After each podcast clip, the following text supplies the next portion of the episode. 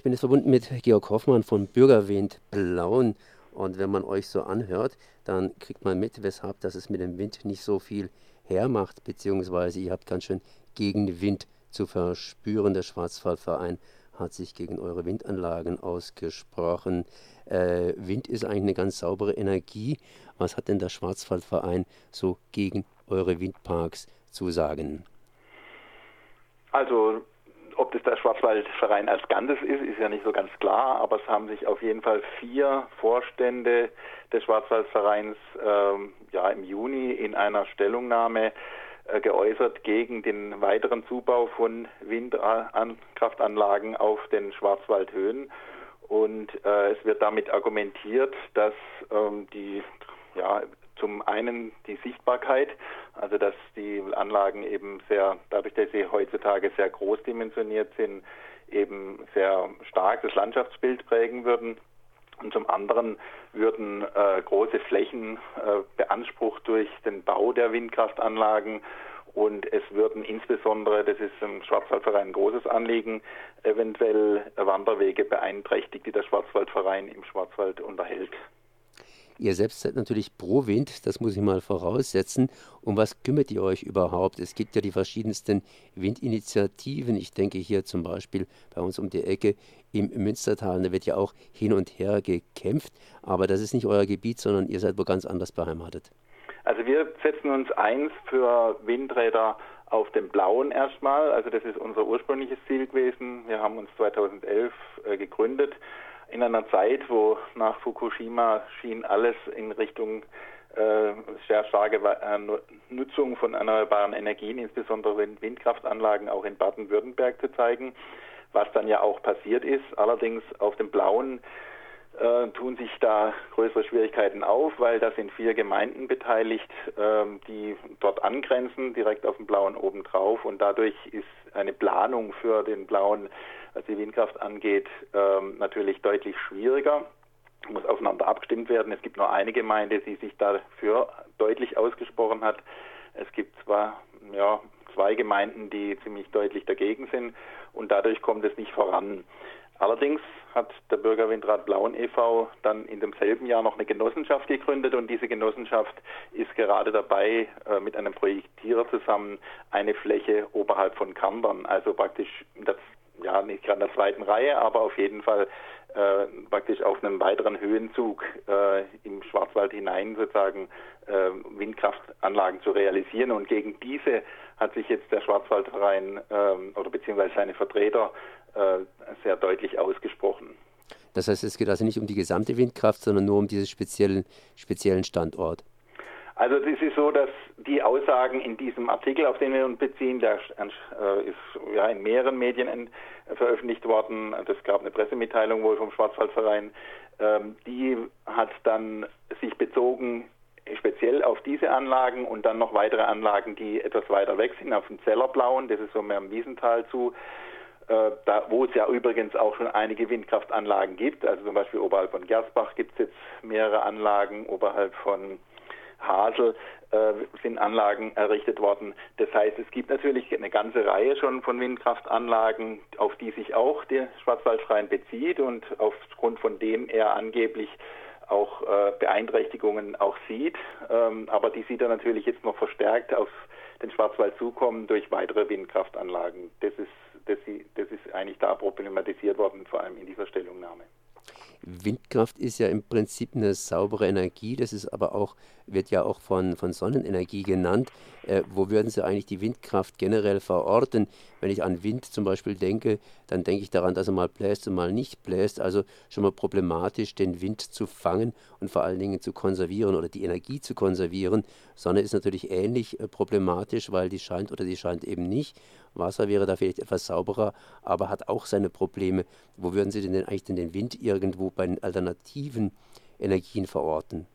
Also es ist so, grundsätzlich sind Windkraftanlagen natürlich auch ein Stück weit von, von den Windverhältnissen abhängig, das ist äh, keine Frage. Äh, da, genauso wie bei Solarparks, ähm, wobei der Wind zum Beispiel auch in der Nacht weht und auf den Höhenlagen äh, oftmals eben durchgehender äh, weht als so genauso wie an der Nordsee, an der Nordsee oder auch an der Ostsee oder in den Ost- und Nordseeanlagen, da ist ja eine beständige Wind an, äh, also da ist ein beständiger Wind, da äh, erntet man am meisten Strom praktisch aus diesen Anlagen.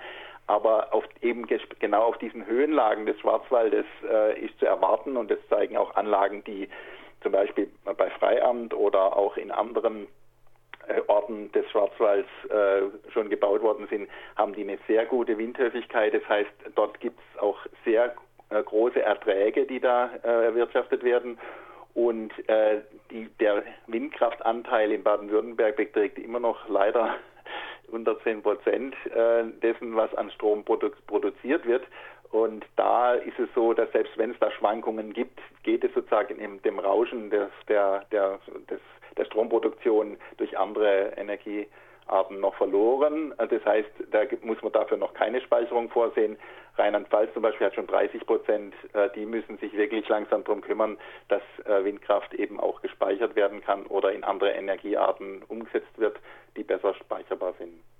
Jetzt hat sich der Schwarzwaldverein als großer Verein mit 60.000 Mitgliedern praktisch dagegen gestellt und die Spitze des Schwarzwaldvereins drückt ja natürlich einiges aus, wobei man natürlich, wie Sie richtig angemerkt haben, an der Basis auch unterstellen muss, dass eben nicht alle wie sozusagen ein Mann äh, hinter dem Vorstand stehen. Ähm, wer steht eigentlich hinter der Windkraft augenblicklich? Ich meine, wir haben ja zum Beispiel auch eine äh, grün-schwarze Regierung inzwischen. Ja gut, meine, die Landesregierung hat ja ein klares Ziel ausgegeben. Sie will den erneuerbaren Energieanteil deutlich nach oben setzen, so genauso wie auch die Bundesrepublik Deutschland als Ganzes äh, im Rahmen der Energiewende, äh, die erforderlich wird aufgrund der Abschaltung von Atomkraftwerken, aber eben auch durch den Ausstieg aus der Kohleverstromung, die ja, also die Kohleverstromung, die ja den Großteil des CO2-Ausstoßes äh, praktisch hier noch produziert für Deutschland. Und wenn das nicht innerhalb von nächsten 10, 15 Jahren passiert, dann ist der Klimawandel, der ja eigentlich jetzt schon auch sich abzeichnet, äh, erst gar nicht mehr aufhaltbar. Und deshalb ist es so, dass wir als Bürgerinitiative, aber eben uns, uns sehen wir uns ja praktisch in unisono mit äh, zum Beispiel eben dieser baden-württembergischen Landesregierung, aber auch der Bundesregierung äh, der, genauso, dass die Erneuerbaren äh, forciert werden müssen, also dass die, der Ausbau erfolgen soll. Und das ist bei Windkraftanlagen die Argumente, die gegen Windkraftanlagen vorgetragen werden, vom Schwarzwaldverein zum Beispiel, beziehen sich auf eine Landschaft, die sich innerhalb dieses Klimawandels so drastisch verändern wird, dass wir von Landschaftsbild äh, in 20 oder 40 Jahren äh, nicht mehr schwadronieren können, wenn dann zum Beispiel einfach Wälder so ausgetrocknet sein würden, dass sie gar nicht mehr so wachsen können, wie sie jetzt im Augenblick noch wachsen. Und das ist unser Argument, dass wir sagen, also die Beeinträchtigung durch Windkraftanlagen sind optisch.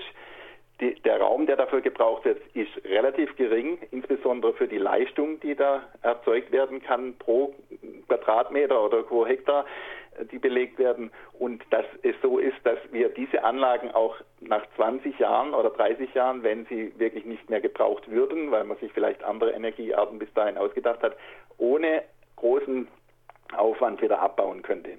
Das heißt, die könnten zum Beispiel auch entsorgt werden, ohne dass Atommüll entsteht. Es entsteht kein, es ist kein Riesenkraftwerkspark, der abgebaut werden und entsorgt werden muss, sondern es sind tatsächlich relativ wenig Bauteile, die äh, abgebaut werden und sogar auch die, die, Böden könnten zum Teil, je nachdem, sogar entsiegelt werden, beziehungsweise zumindest die Fundamente, die dafür vorhanden sind, die würden dann im Waldboden praktisch verschwinden. Ne? Also deshalb ist es für uns nicht nachvollziehbar, warum sich der Schwarzwaldverein jetzt so vehement gegen die Winterkraftanlagen stemmt äh, und gleichzeitig eigentlich ständig beteuert, dass er, dass er für die Energiewende und auch für Windkraft ist, aber bitteschön nicht bei uns. Wenn man jetzt für die Windkraft ist, muss man natürlich dann auch irgendwann mal für die Speicherung sein. Ähm, wo, wo wird gespeichert, beziehungsweise wo würde gespeichert werden, wenn man irgendwann auf die 30, 30 Prozent käme? Sind da schon Pläne in der Schublade? Also es gibt entsprechende Anlagen in Norddeutschland, wo natürlich in, zum Beispiel Schleswig-Holstein hat ja schon eine Überproduktion von Windkraft.